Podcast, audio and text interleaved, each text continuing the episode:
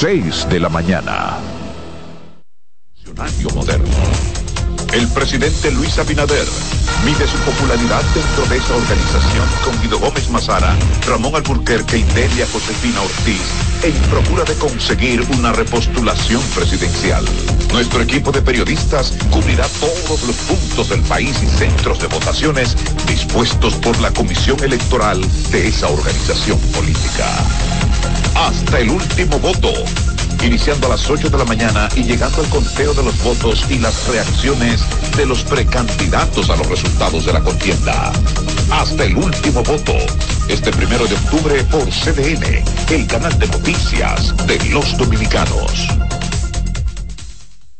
Multimedios del Caribe, el primer grupo de medios informativos de la República Dominicana, abarca todas las ramas de la comunicación, prensa escrita, televisiva, radial, medios digitales, impresos comerciales y central de datos, siendo así la empresa de medios unificados más completa de República Dominicana con cobertura nacional e internacional. Fundado en uso del 2004, se ha convertido en líder y referente informativo en el ejercicio responsable del periodismo, con un universo de opciones para difundir información, deportes y entretenimiento para cada segmento de la sociedad. Con sus medios, Periódico El Caribe, las plantas televisivas CDN y CDN Deportes, las estaciones radiales CDN 92.5 FM y CDN 1040 y 1130 AM, OGM Central de Datos, con la hemeroteca más completa de la República Dominicana y los portales digitales cdn.com.do, elcaribe.com.do, cdndeportes.com.do, cinisantiago.com y pandora.com.do. Nos adelantamos a las necesidades de nuestros clientes, apoyándolos con la toma de decisiones con informaciones al momento de producirse los hechos. El detalle de nuestras marcas. El periódico El Caribe que por más de 70 años ha generado opinión con un periodismo objetivo. La revista Pandora, líder de las revistas encartadas en periódicos de suscripción, siendo la preferida de la mujer dominicana.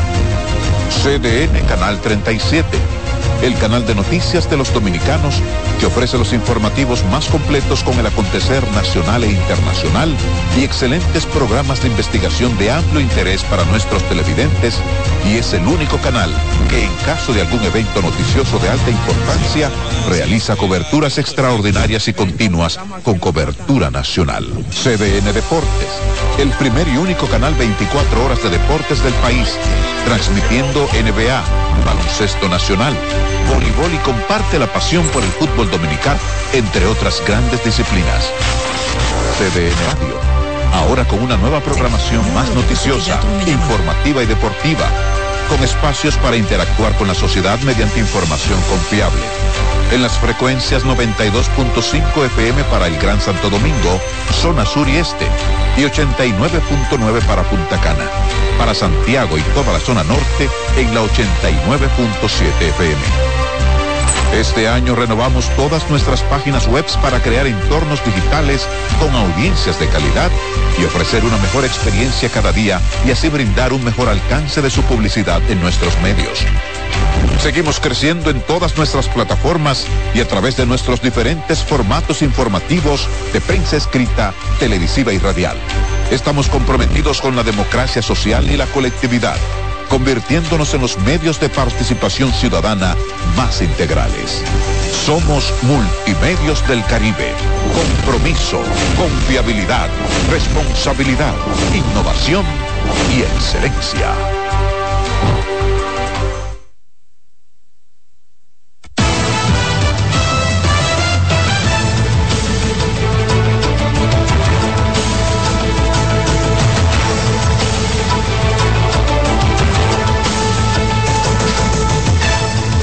¿Qué tal? Muy buenos días, República Dominicana. Bienvenidos a la presente emisión informativa de 6 a.m. la mañana.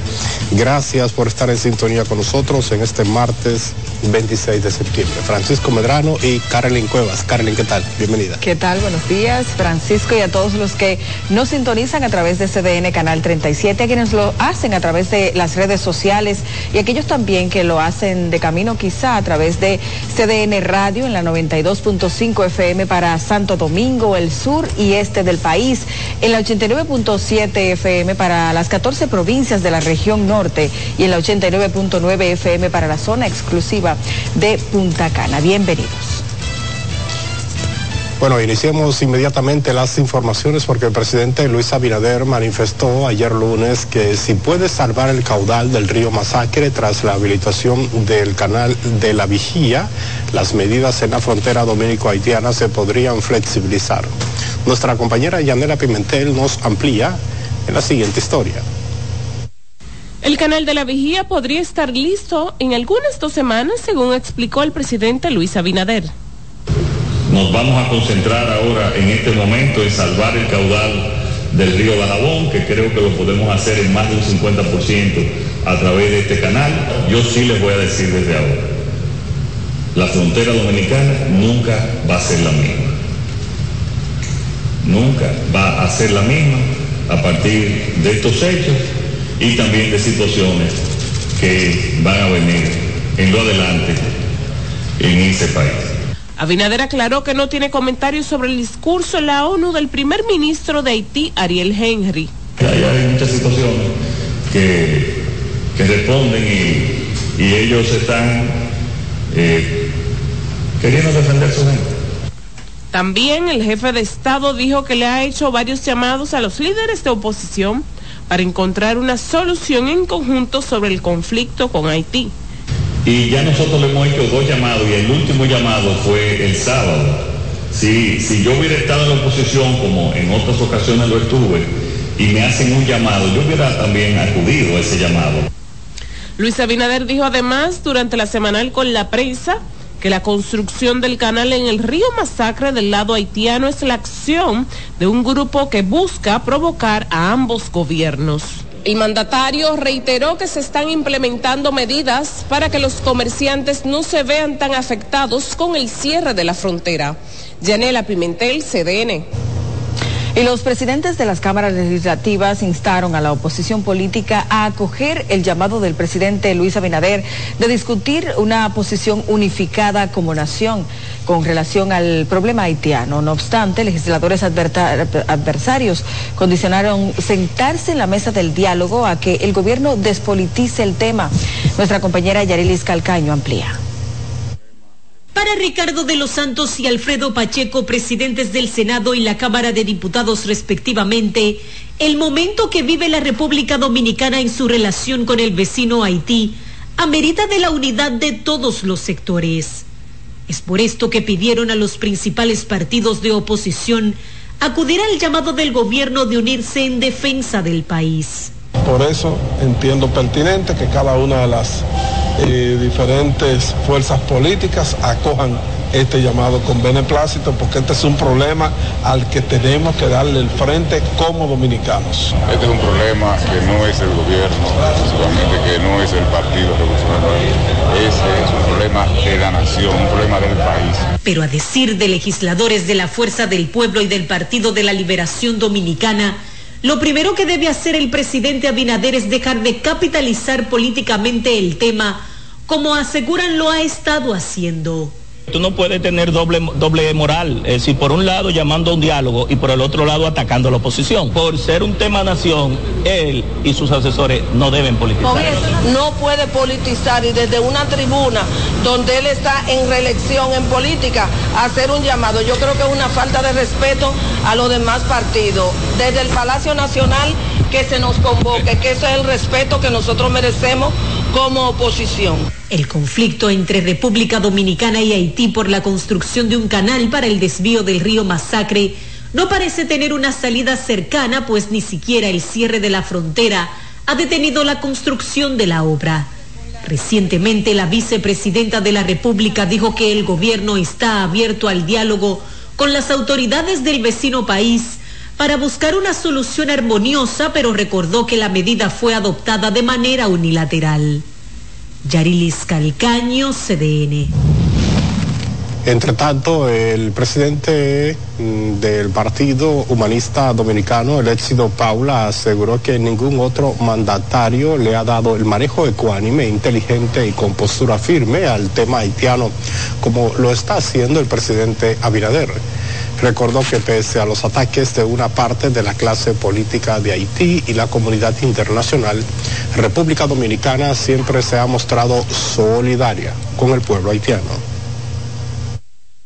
No creo que haya otro jefe de Estado que haya movido cielo y tierra en organismos internacionales, la ONU, la OEA y sobre todo aquellas organizaciones no gubernamentales internacionales que azotan, asusan, provocan, eh, eh, se empeñan, se interesan en doblar siempre y redoblar y distorsionar la realidad nuestra, llamándonos xenófobos llamándonos racistas cuando somos los que lo amparamos, los que lo protegemos, lo recibimos, dejamos de ir, de llevar las embarazadas a los hospitales y metemos las embarazadas haitianas. Parajo, pero ¿y qué es lo que más quieren? Entonces ese señor que se llama el presidente Luis Abinader ha cogido el toro por los cuernos y está solucionando este problema grave. Paula dijo que no tiene dudas de que el presidente Abinader va a lograr la solución de la crisis por la construcción de un canal en el río Dajabón.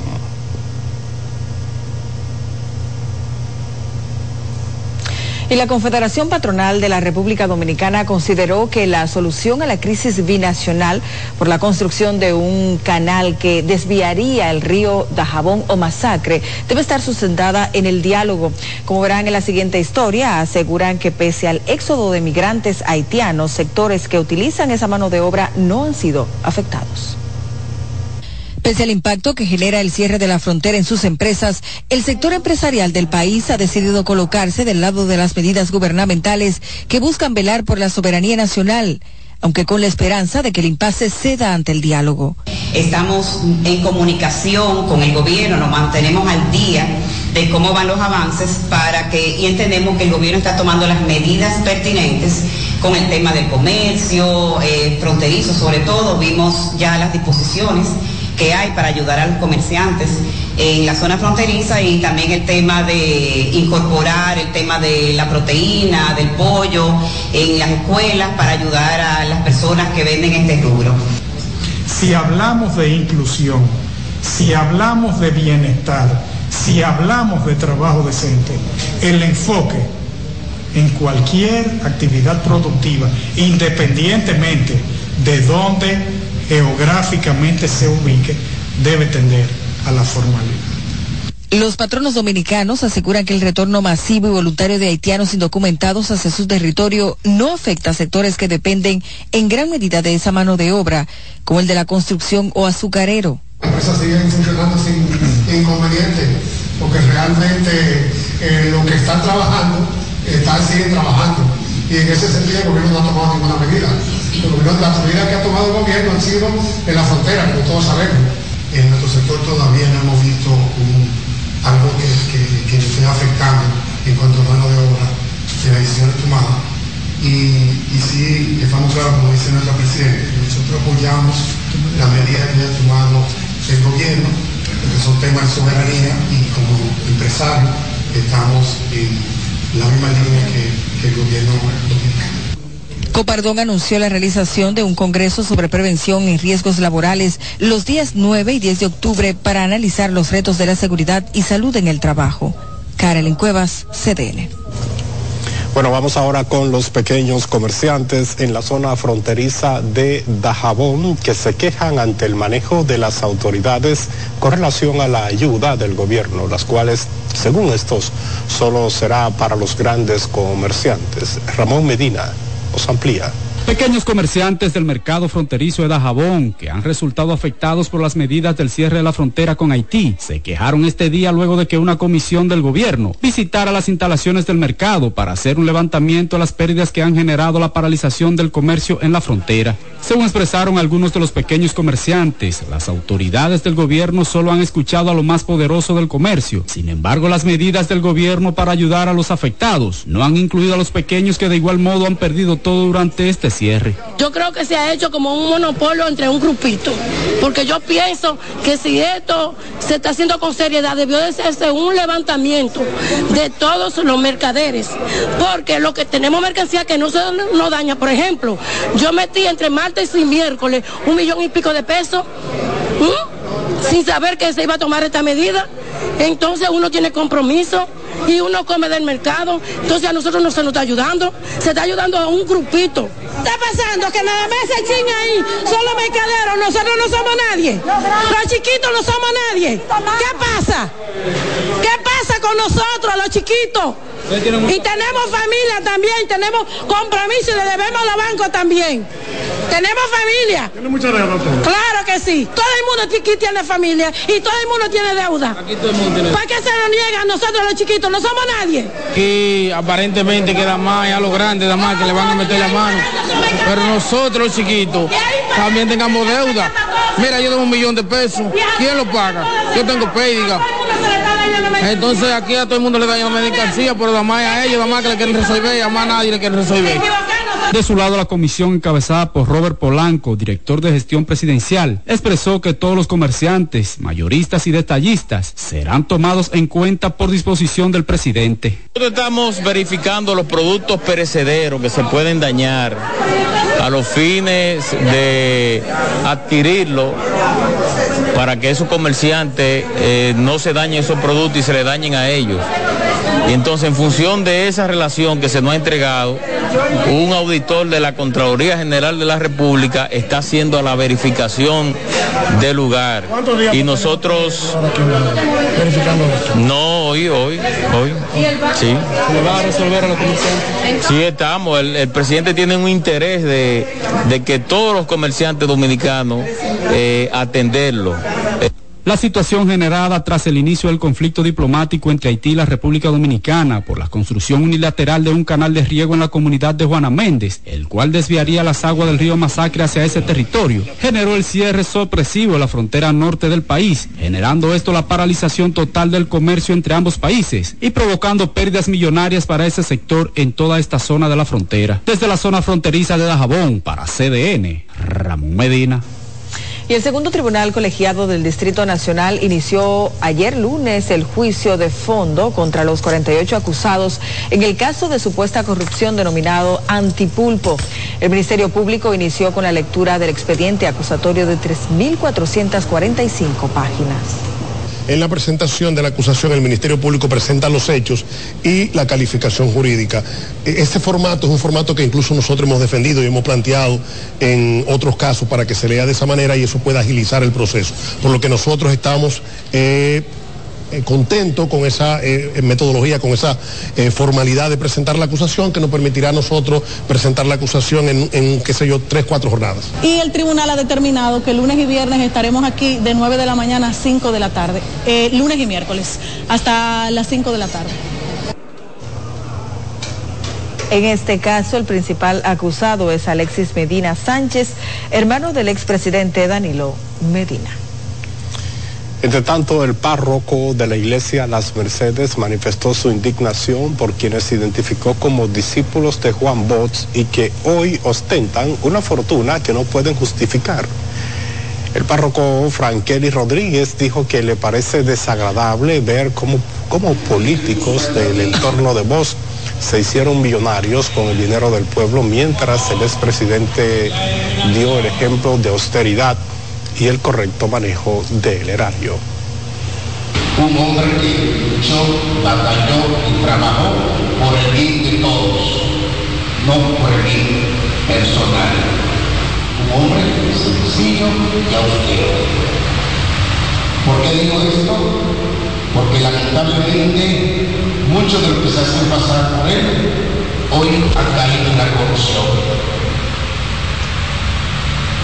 y hoy no tienen cómo decir o no pueden demostrar tantos millones que tienen. Gente que no tiene cuando llegaron al poder y una chiva.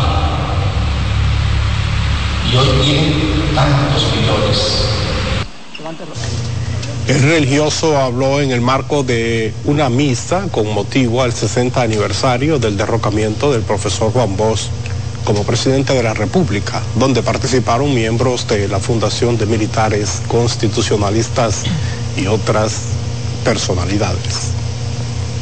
En otra información, con un padrón que supera los 3 millones de inscritos, el Partido Revolucionario Moderno anunció que ya está montada toda la logística para sus primarias a celebrarse el próximo domingo. Rafael Lara con la historia. Tras una reunión de la dirección ejecutiva, el Partido Revolucionario Moderno ofreció todos los detalles del montaje de las primarias para elegir el candidato presidencial a directores de distritos municipales, a regidores, vocales y algunos alcaldes. La Junta ha dispuesto de unos 1.502 recintos de votación y algo más de 5.000 mesas electorales, las cuales, a través de un link subido por el Partido revolucionario moderno y entre el día de hoy y mañana subirá la Junta Central Electoral especie de una consulta para que todos los ciudadanos que se hayan inscrito en algún momento en el Partido Revolucionario Moderno puedan consultarse y conocer cuál es el paso, en qué recinto electoral y en qué mesa le corresponderá votar todo lo demás, lo que tiene que ver con la parte de kit, con la parte de impresión, de boleta, de entrenamiento del personal que habrá de participar, todo está a este momento debidamente desmontado. El presidente de la organización política habló de la expectativa de votación que tiene en torno al proceso. El histórico de estos procesos, en nuestra experiencia en estos procesos, eventos más competitivos, más competidos, con más eh, precandidaturas en debate, no solamente a nivel presidencial, sino senadores, diputados, alcaldes. En esta ocasión no acudirán a es de que participan un poco más de 300.000 personas. En el caso de la familia revolucionaria. En la última convención, esa fue más o menos la tendencia. Esperemos a ver cuánto de este. Luego de los resultados de las primarias el 3 de octubre, el partido ofrecerá los datos de las encuestas para elegir candidatos a diputados, senadores y alcaldes. Rafael Lara, CDN. Y seguimos en el plano político porque el expresidente Leonel Fernández solicitó a la Junta Central Electoral someter a auditorías tanto el padrón electoral como el software que se utilizará para la digitalización, escaneo y transmisión de los resultados de las elecciones del 2024. Al depositar un padrón con más de dos millones de afiliados de la Fuerza del Pueblo, Fernández además llamó a prestar atención especial al voto en el exterior y al cambio de domicilio que realizan los votantes. Lo segundo es una auditoría al programa de software elaborado por la Junta Central Electoral en lo que concierne al escrutinio y transmisión de la data por vía digital. Como ese programa de software no fue fruto de una licitación pública internacional o una compañía especializada en elaboración de programas de software para evitar problemas del pasado, lo ideal es que eh, entidades como IFES, la OEA, CAPEL puedan realizarle una auditoría a ese software y poder realizar las recomendaciones del lugar si las hubiere, pero con anticipación a la celebración del certamen. Asimismo, Fernández retó a quienes han criticado la celebración del pasado sábado en la Plaza de la Bandera a convocar una concentración de esa magnitud. Y la Comisión Nacional Electoral del Partido de la Liberación Dominicana informó que este fin de semana se escogieron por el método de aclamación de asamblea de delegados un total de 495 candidaturas en puestos de elección popular en las cuales existía un alto nivel de consenso. Entre las posiciones escogidas para las elecciones de febrero de 2024 figuran 52 candidatos a alcaldes, 96 a directores de distritos y 191 a regidores, 156 a vocales.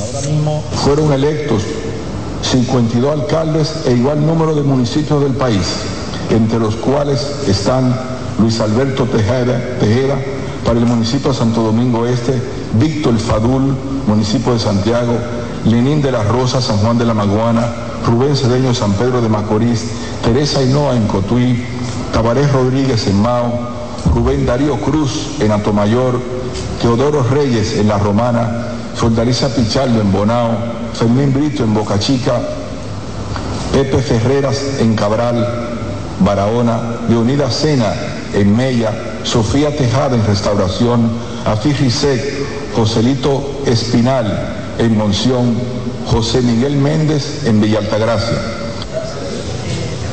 En lo adelante, el partido opositor dijo que estará escogiendo otros 3.000 candidatos a puestos de elección popular mediante el voto de los presidentes de, lo, de los comités de base de esa organización política. Bueno, ha llegado el momento de hacer nuestra primera pausa comercial. En breve hay más informaciones. Estás en sintonía con CDN Radio. 92.5 FM para el Gran Santo Domingo, zona sur y este. Y 89.9 FM para Punta Cana. Para Santiago y toda la zona norte en la 89.7 FM. CDN Radio. La información a tu alcance. Vuelve el Foro Caribe Naranja en su tercera edición. El evento que impulsa la economía naranja República Dominicana y el Caribe. Este próximo 4 de octubre. Regístrate gratis para acceder vía streaming en forocaribenaranja.com. Un evento producido por Switch Abbas y Zip Group. Alberto Cruz Management presenta a la diva del merengue, Miriam Cruz en su espectáculo La historia continúa. Miriam, Miriam, Miriam, Miriam. Miriam Cruz y sus amigos. Que si somos amantes. Sábado 14 de octubre, 9 de la noche, en el Teatro La Fiesta del Hotel Jaragua. Información 809-218-1635. Boletos Express y Alberto Cruz Management.com. Invita CDN. Disfruta cada mañana de un verdadero matutino deportivo. Jansen Pujols, Satoshi Terrero, Máximo Díaz. Eh, hay un, un, elemento de competencia. Fácilmente que hace un desorden aquí. Esas grandes figuras del béisbol, del baloncesto. Te traen los resultados, análisis y pronósticos deportivos, así como interesantes entrevistas con nuestros peloteros destacados en las grandes ligas y personajes ligados al mundo deportivo nacional e internacional. Mañana Deportiva, de lunes a viernes, de 7 a 9 de la mañana, por CDN Radio. Mantener la sintonía y mucho más en 6 AM la mañana. Por supuesto, iniciamos este bloque informativo con el Frente Amplio de Lucha Popular que ha ratificado el llamado a huelga este martes en San Francisco de Macorís y otras ciudades de la región del Cibao en reclamo de varias obras. Los primeros asomos de violencia se registraron ayer lunes y de inmediato las autoridades desplegaron un contingente policial en prevención de incidentes mayores. Veamos la historia a continuación de la mano de Ángel Almonte. En San Francisco de Macorís calientan los motores para la huelga del martes. Se obstruye la vía pública con neumáticos incendiados y cualquier otro desecho. El objetivo es el de siempre, infundir temor y provocar el cierre del comercio y las escuelas. Es decir, llamamos a ese diálogo, pero no hubo ningún diálogo porque no llegamos a ningún acuerdo. Ante las acciones violentas de los convocantes del paro, la acción policial fue rápida. De inmediato hubo apresados, incluidos varios mozalbetes. Con vaina pasajera, ya no vamos. Venimos, venimos a ver compañero Ariel Paulino que lo tienen aquí y que supuestamente le dieron. ¿A quién? ¿A quién? Ariel Paulino. Ariel Paulino, cual fue interceptado por los linces, fue golpeado y maltratado. Y condenamos las acciones de los policías que atraparon al compañero Ariel Paulino. ¿A, dónde fue apresado Ariel? En la calle, en la Mella. ¿Y ustedes, ustedes cómo fueron apresados? Nosotros fuimos interceptados sentados en una esquina compartiendo como compañeros que somos. ¿Son, son del movimiento? Todos somos del movimiento. Yo no no. No, la huelga va, a seguir y ahora con mucho más fuerza. No hay diálogo. No hay diálogo, que no dejen presos si ellos quieren. Con firmeza, los promotores de la huelga ratificaron su llamado a protestar. Los compañeros que fueron apresados estaban todos sentados en una esquina. La gobernadora de Duarte está convencida de que la huelga no tiene fundamento. Si somos conscientes y un poco humanos, este no es el momento de hacer luego, y menos cuando se está trabajando. Entre las comunidades anotadas en el llamado a huelga están Pimentel, Las Guaranas, Villarriba y Salcedo.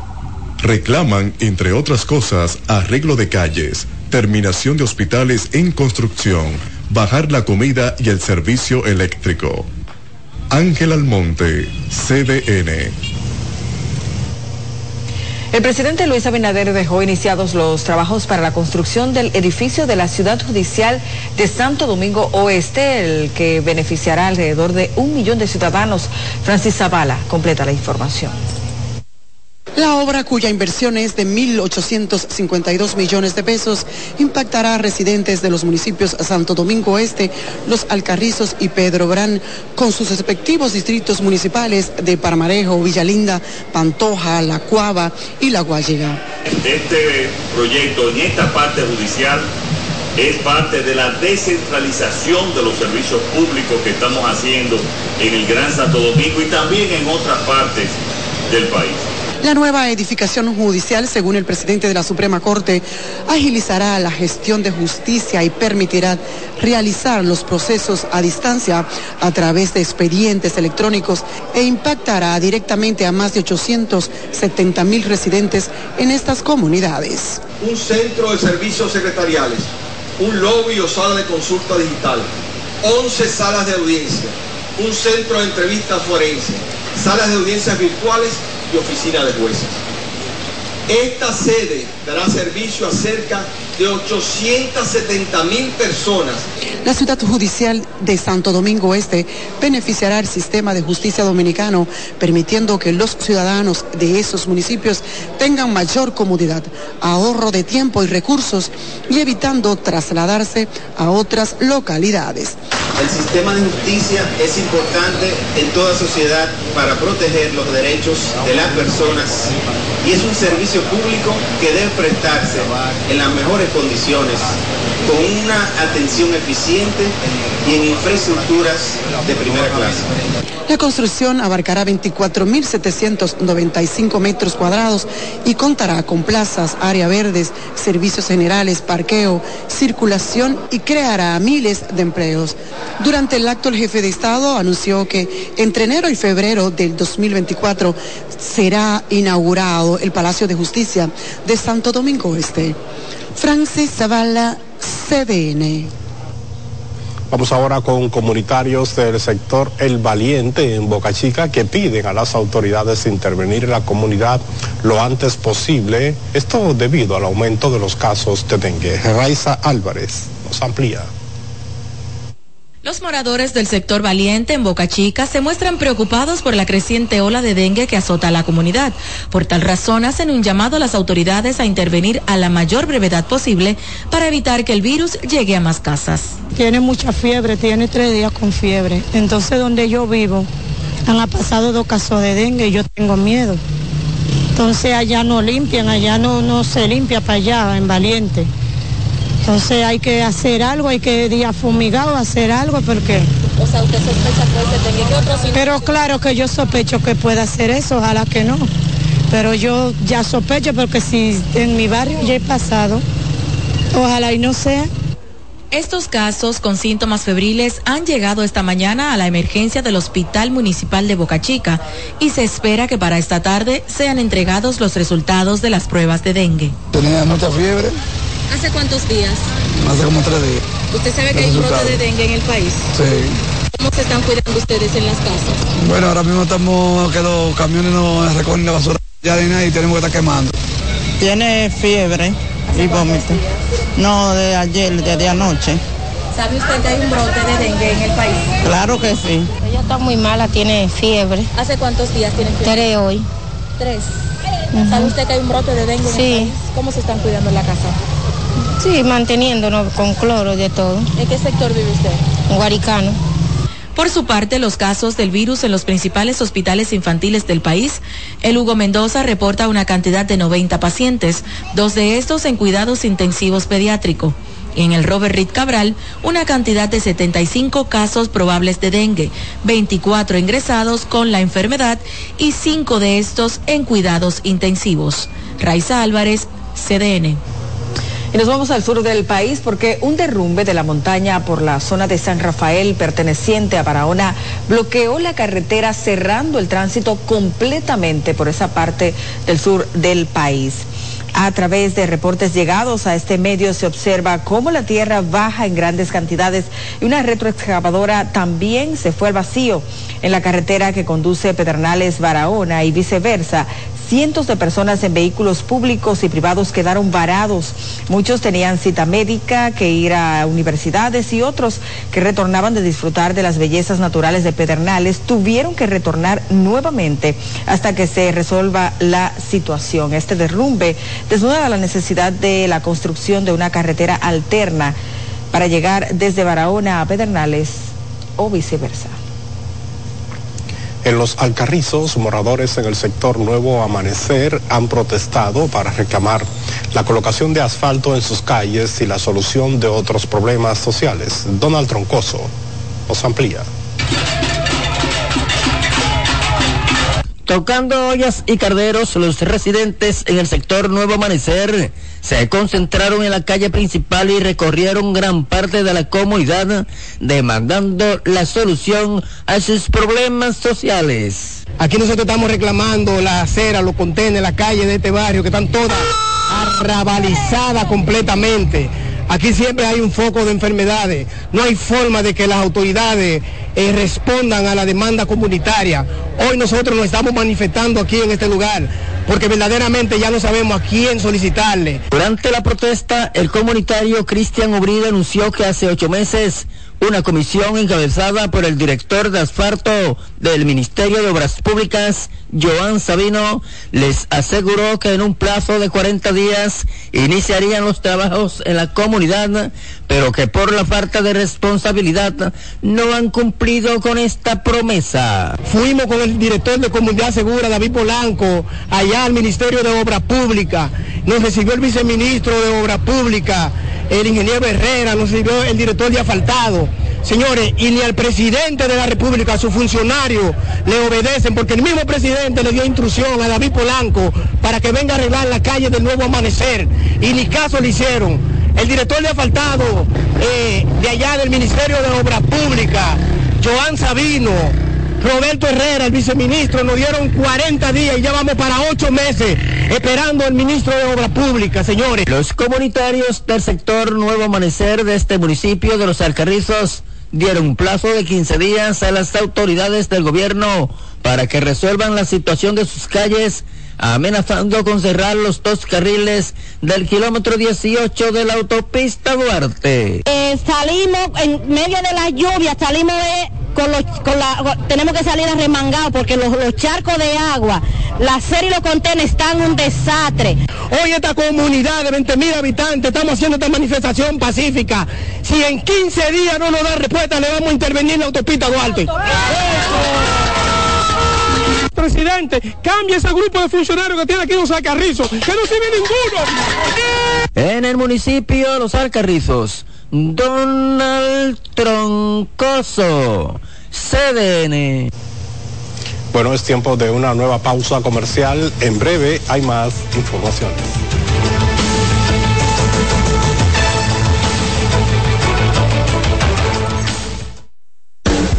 Estás en sintonía con CDN Radio.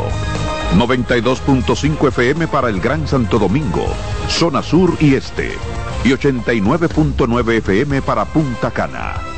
Para Santiago y toda la zona norte en la 89.7 FM. CDN Radio. La información a tu alcance. música, alegría, entretenimiento, confort, buena comida, tres maletas gratis. Ferris del Caribe. Hay que vivirlo. Viaja a Puerto Rico. Más información en Santo Domingo al 809-688-4400 y en Santiago al 809-583-4440. Disfruta cada mañana de un verdadero matutino deportivo. Jansen Pujols, Satoshi Terrero, Máximo Díaz. Eh, hay un, un, elemento de competencia. Fácilmente que hace un desorden aquí. Esas grandes figuras del béisbol, del baloncesto. Te traen los resultados, análisis y pronósticos deportivos, así como interesantes entrevistas con nuestros peloteros destacados en las grandes ligas y personajes ligados al mundo deportivo nacional e internacional. Mañana Deportiva, de lunes a viernes, de 7 a 9 de la mañana, por CDN Radio. Vuelve el Foro Caribe Naranja en su tercera edición, el evento que impulsa la economía naranja República Dominicana y el Caribe. Este próximo 4 de octubre, regístrate gratis para acceder vía streaming en forocaribenaranja.com, un evento producido por Switch Abbas y Zip Group.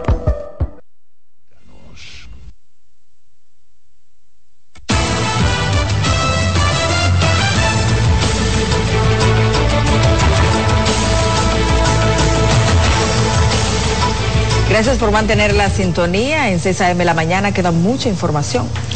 Vamos a iniciar este bloque en la región norte porque se reportan al menos cinco personas muertas en hechos separados tanto en Santiago como en otras ciudades. Nuestra compañera Deyanira López nos amplía.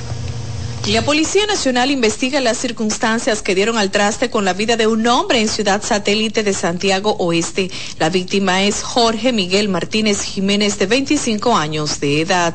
Todavía este caso está en proceso de investigación. Se tiene una persona detenida, Freddy Ramón Grullón eh, Ventura, que se presume que es el autor de dicho hecho. La Policía Nacional, al saber eh, de que había un cuerpo sin vida, eh, de inmediato acudió al lugar apresando a dicha persona quien se presume que es el autor. Los detalles y las circunstancias se darán más adelante. Por otra parte, desconocidos mataron a tiros al agricultor José Gilberto Pontier Almanzar, de 55 años de edad, esto en las proximidades del puente de Jamao en la provincia de Espaillat, alegadamente para atracarlo.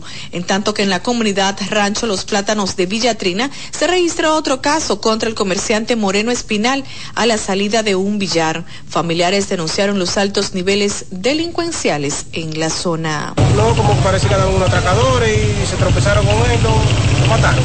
Con la atención allá, que con la atención en Amado también, porque la delincuencia y la droga y la vaina está acabando con todo. Demasiado descaso, hay demasiada delincuencia.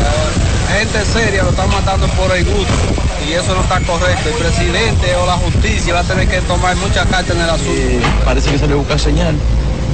Ahí se, se aprovecharon estos eh, los lo antisociales esos malhechores llegaron y le hicieron enfrentamiento, no sé si ahí lo, lo, lo bajaron a tiro de una vez.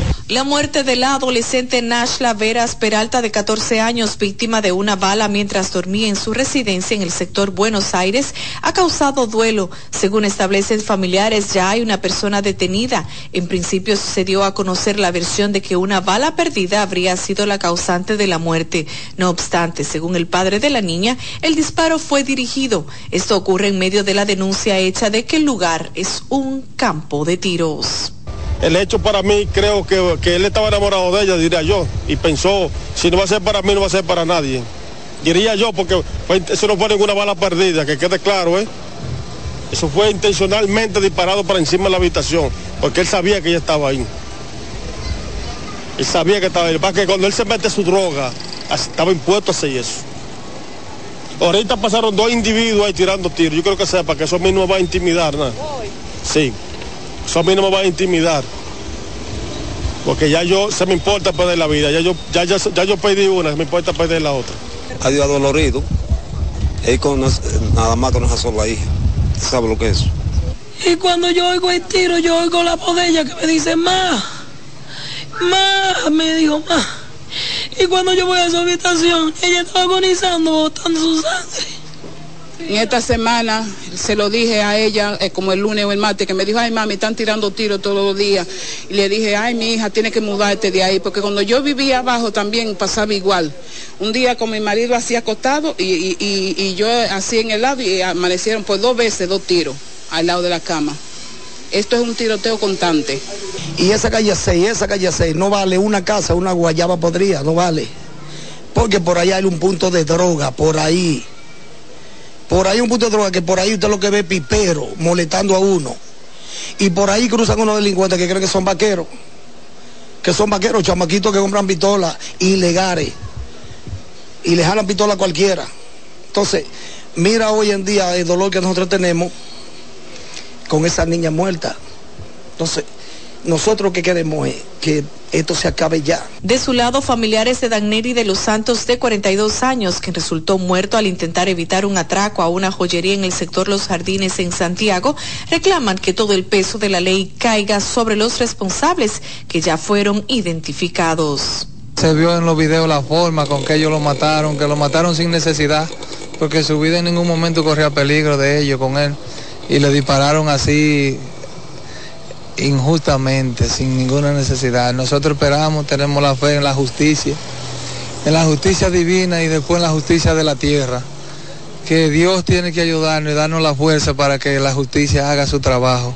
Mientras que murió arrollada por un vehículo al intentar cruzar la autopista Joaquín Balaguer en el tramo de la comunidad Los Tocones, Maribel Altagracia Espinal, de 54 años, quien se dirigía a su trabajo en Zona Franca al momento del hecho. Desde Santiago de Yanira López, CDN. Seguimos en Santiago porque fue recuperada en perfecto estado de salud de la niña de tres días de nacida que había sido sustraída este lunes de la maternidad René Clan de Guzmán. La información la ofreció el director del centro de salud, doctor Miguel Ortega, quien explicó que la madre dejó la bebé al cuidado de una desconocida para dirigirse a la oficialía civil de la maternidad a declararla y al regresar no las encontró. Lamentó la situación e informó que a la niña le realizaron pruebas de ADN y evaluación médica exhaustiva para confirmar su estado de salud. El doctor Ortega indicó que identificaron y publicaron las imágenes de la cámara de vigilancia donde se ve a la mujer que sustrajo a la bebé, quien luego se presentó en otro centro de salud donde fue reconocida y notificaron a las autoridades correspondientes. La labor investigativa y de inteligencia en este caso fue realizada por la Policía Nacional y el Ministerio Público. Silvio Carrasco, experto en temas de agua y es director del Instituto Nacional de Recursos Hidráulicos, respalda la solución propuesta por el gobierno para abordar el conflicto fronterizo entre Haití y República Dominicana. Martín Polanco nos amplía. Silvio Carrasco explicó que la construcción de este dique permitirá la regulación del flujo de agua, asegurando que ambas naciones tengan acceso a ese recurso vital. El gobierno no se está quejando del tipo de hacer el canal, se está quejando de que no quieren ir a la mesa técnica para definir el canal con criterios técnicos. El experto enfatizó que la construcción del canal por parte de Haití no tendrá consecuencias negativas para República Dominicana si se lleva a cabo siguiendo los estándares técnicos requeridos. Por eso yo planteo la presa de Don Miguel, la presa de Don Miguel, Don Miguel, donde viene el tributario Capotillo y el río Nedante, Nedante y el río Capotillo, que es divisorio total el Capotillo, ¿eh? Completo, divide, la frontera el río Capotillo. Silvio Carrasco también abogó por la necesidad de una regulación binacional de los ríos compartidos entre ambos países, ya que las inundaciones y otros problemas pueden tener un impacto significativo en ambos lados si no se abordan adecuadamente. ¿Quién operaría la presa que se construya? Los dos países. ¿eh? Y ahí viene la gobernanza del agua. ¿eh? Ahí viene la gobernanza del agua. ¿eh? ¿Quién va a gobernar esa agua? No es con ley, ¿eh? ni con tratado del 29, ni del 36, sino con el acuerdo que hace la sociedad del lado eh, haitiano y del lado dominicano en una mesa de gobernanza que planifican el uso del agua por el año que viene. El presidente Luis Abinader dispuso el cierre de la frontera con Haití debido a la controversia en torno a la obra de riego que afectaría el flujo del río Masacre. Carrasco propone un enfoque técnico y consensuado para resolver este conflicto. Martín Polanco, CDN.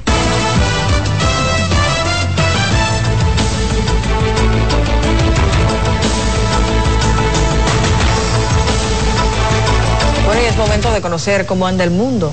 Así es, vamos rápidamente a hacer conexión con nuestra cadena aliada, la Dolce Bell, desde Berlín, Alemania.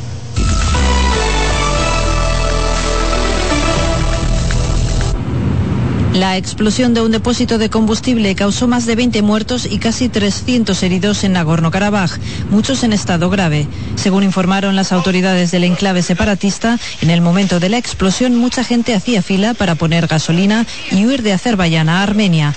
Las autoridades han pedido ayuda internacional para trasladar a los heridos, ya que Nagorno-Karabaj no tiene suficientes recursos para atender los casos más graves. La situación humanitaria en el enclave es crítica, ya que desde hace meses Azerbaiyán bloquea la única carretera de acceso a Armenia. Esto ha provocado una escasez de alimentos, medicamentos y gasolina en la región. Rusia volvió a atacar la región ucraniana de Odessa en la noche del lunes. Los bombardeos con drones y misiles alcanzaron varios almacenes de grano y un hotel en el puerto del Danubio de Izmail, junto a la frontera con Rumanía, y dejaron dos heridos. Según Kiev, se trata del primer bombardeo a gran escala ruso en esta zona portuaria del sur del país desde que Ucrania empezara a utilizar una ruta alternativa para reimpulsar las exportaciones de cereal y otros bienes a través del Mar Negro. En Tailandia, uno de los principales líderes de las protestas pro democracia ha sido condenado a cuatro años de prisión tras ser acusado de difamar a la monarquía. Arnon Mampa, un abogado de 39 años, pronunció un discurso en el Monumento a la Democracia en 2020 en Bangkok, en el que llamaba a reformar las leyes que impiden criticar al rey y a sus familiares cercanos. La Corte Criminal de Bangkok lo ha considerado un caso de lesa majestad.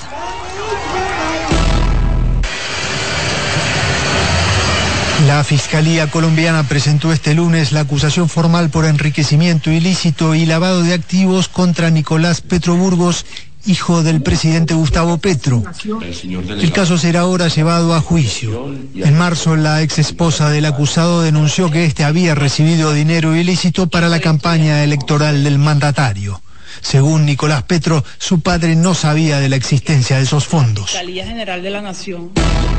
El desbordamiento de un río en la capital de Guatemala dejó al menos seis muertos y una decena de desaparecidos. La fuerte crecida del río El Naranjo a causa de las fuertes lluvias destruyó las viviendas de un asentamiento precario ubicado debajo de un puente vehicular.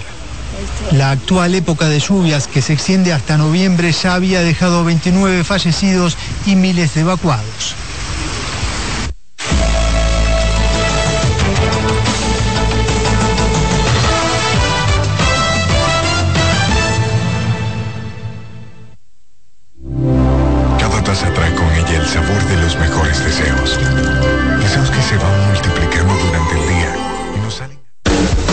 Estás en sintonía con CDN Radio. 92.5 FM para el Gran Santo Domingo, zona sur y este. Y 89.9 FM para Punta Cana. Para Santiago y toda la zona norte en la 89.7 FM. CDN Radio. La información a tu alcance. Presentamos Explorando el Mundo con Iván Gatón por CDN Radio. primer médico que llega a América fue Diego Álvarez Chanca. Llegó en el segundo viaje de Colón. Describió cómo era la Isabela, la primera ciudad fundada en América el 6 de enero de 1494, acá en el Nuevo Mundo. Y sobre él existe la sospecha de que fue un espía al servicio de la corona de Castilla, porque fue médico de los reyes católicos y en una carta que enviara al eclesiástico Juan Rodríguez Fonseca, encargado de la política colonial castellana en las Indias, más allá de sus curiosas descripciones de historia natural, botánica y de materias médicas, eh, se puede leer también como un texto en el que se desvelan claves cartográficas y otros detalles que se pueden interpretar como información privilegiada.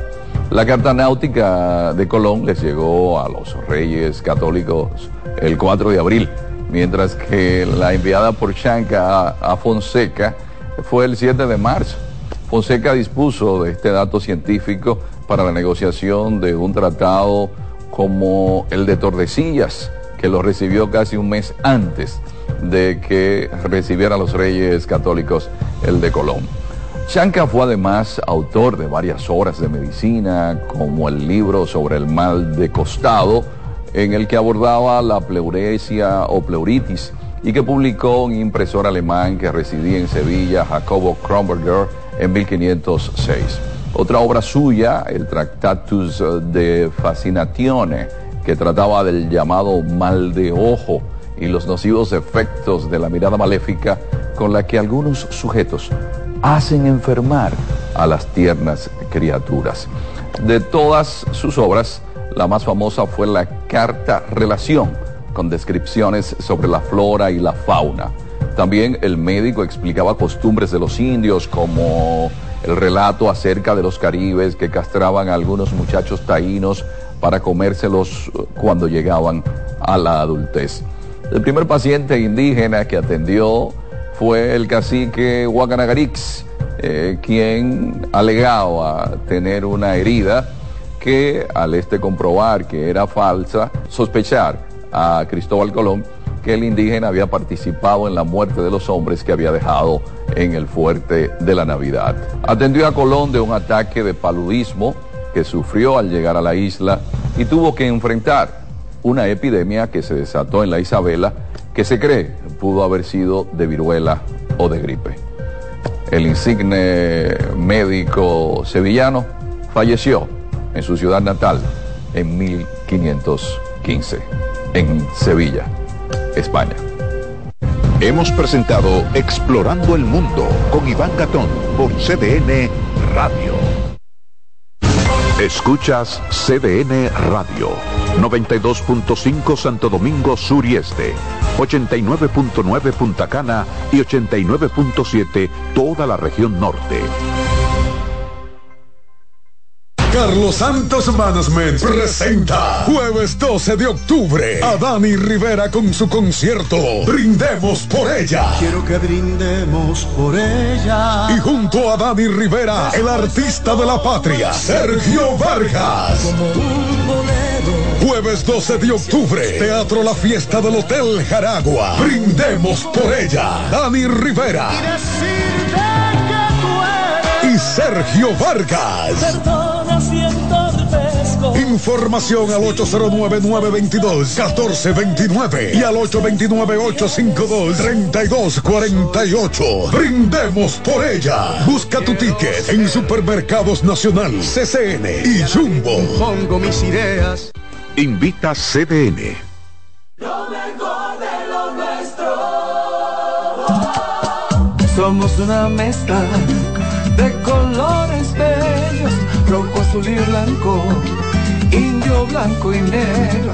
Y cuando me preguntan que de dónde vengo, me sale el orgullo y digo, soy dominicano hasta la casa. ¿Qué significa ser dominicano? Mi hermano humano siempre da la mano. Que nos una más que el orgullo que llevamos. Tomando mi café Santo Domingo, pues soy dominicano. No hay nada que nos identifique más como dominicanos que nuestro café Santo Domingo.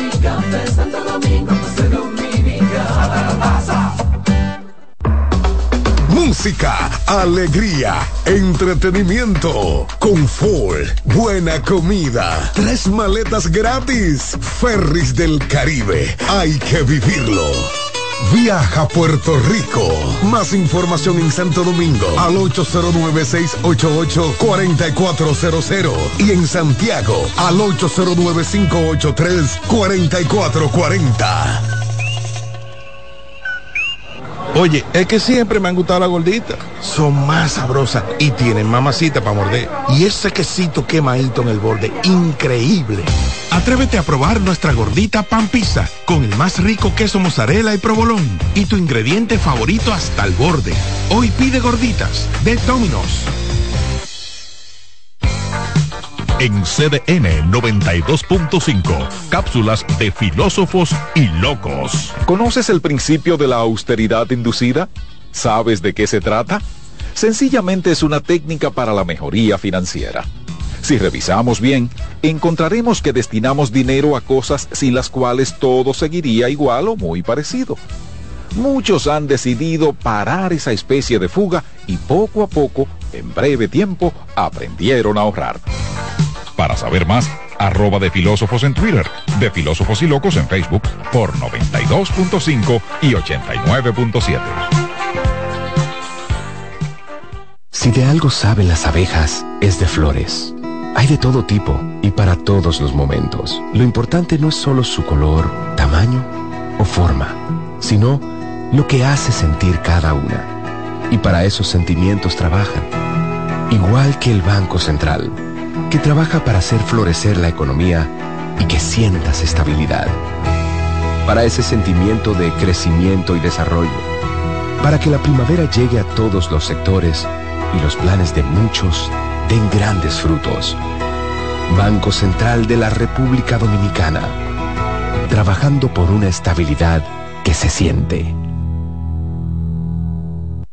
Llega a Santo Domingo el espectáculo infantil que todos los niños estaban esperando. El fenómeno global infantil, Masha y el oso, en su gira internacional, llegan con un nuevo espectáculo. Masha y el oso rescate en el circo Show en Vivo. Masha, oso y todos sus amigos del bosque se embarcan en esta nueva aventura que no te puedes perder. Del 7 al 8 de octubre en el Teatro Nacional. Boletas a la venta a través de passline.do. Boletería del Teatro Nacional y en www.bigstar.com.do. Un evento Big Star. Invita CDN. En CDN Radio, la hora 7 de la mañana. Acomódense y disfruten el viaje porque arranca Mañana Deportiva. deportiva.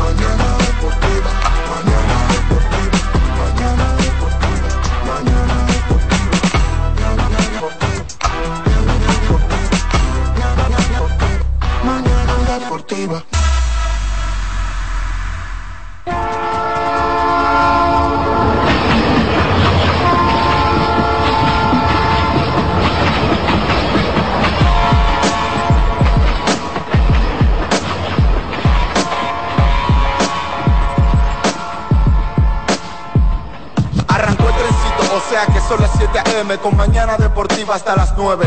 Lo mejor análisis deportivo si quiero actualizarme. 92.5 FM por CDN. Te vas a de todos tus deportes. Si quieres también puedes llamar y hacer tu aporte. Con el mejor equipo gozarás de lo mejor. Satoshi Terrero, Máximo Díaz, Jansen Pujol. Mañana deportiva. Para que tu mañana se mantenga activa. Mañana deportiva para que la llama del deporte se mantenga viva. Mañana deportiva, tu mejor matutino deportivo. Te lo dice José, el zar compay, y tú lo sabes.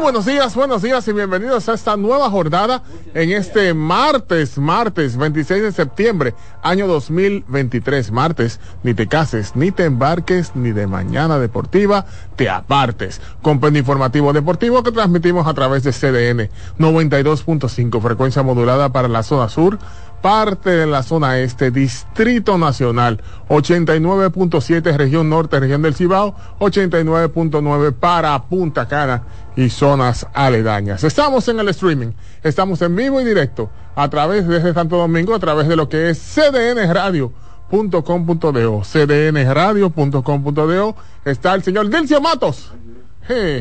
Cuidadito. Dilcio Matos, lo que queda. Lo que queda de Dilcio Mato. En los controles, el señor Alexis Rojas. Mi hermano mío, hoy martes, con mucho ánimo. Eso es peligroso. Peligroso. Atento. Muy atento, atento a mi día, como dice eh, el lápiz, el disco del lápiz, famoso disco del lápiz. Este programa lo integran eh, Jansen Pujols, el señor David Terrero, el señor Máximo Díaz y tenemos hoy un invitado especial que estará con nosotros.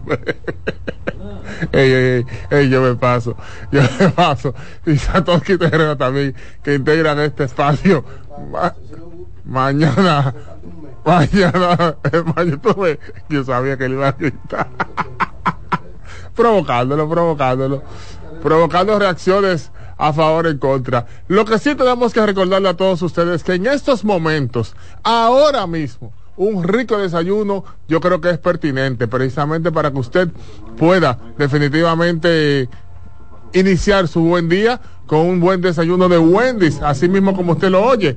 Wendy's, que tiene el pan croissant, ese pan francés, delicioso pan francés, que tiene jamón, huevo, bacon, además de eso, bañado con queso suizo, fundido, delicioso pan, jamón, huevo, bacon, además de eso, bañado con queso suizo, fundido, delicioso pan francés croissant que te ofrece Wendy's en cualquiera de las mañanas de lunes a viernes, fines de semana hasta las 11 de la mañana para que tengas un buen día con Wendy's. Ahora sí, vamos caballeros.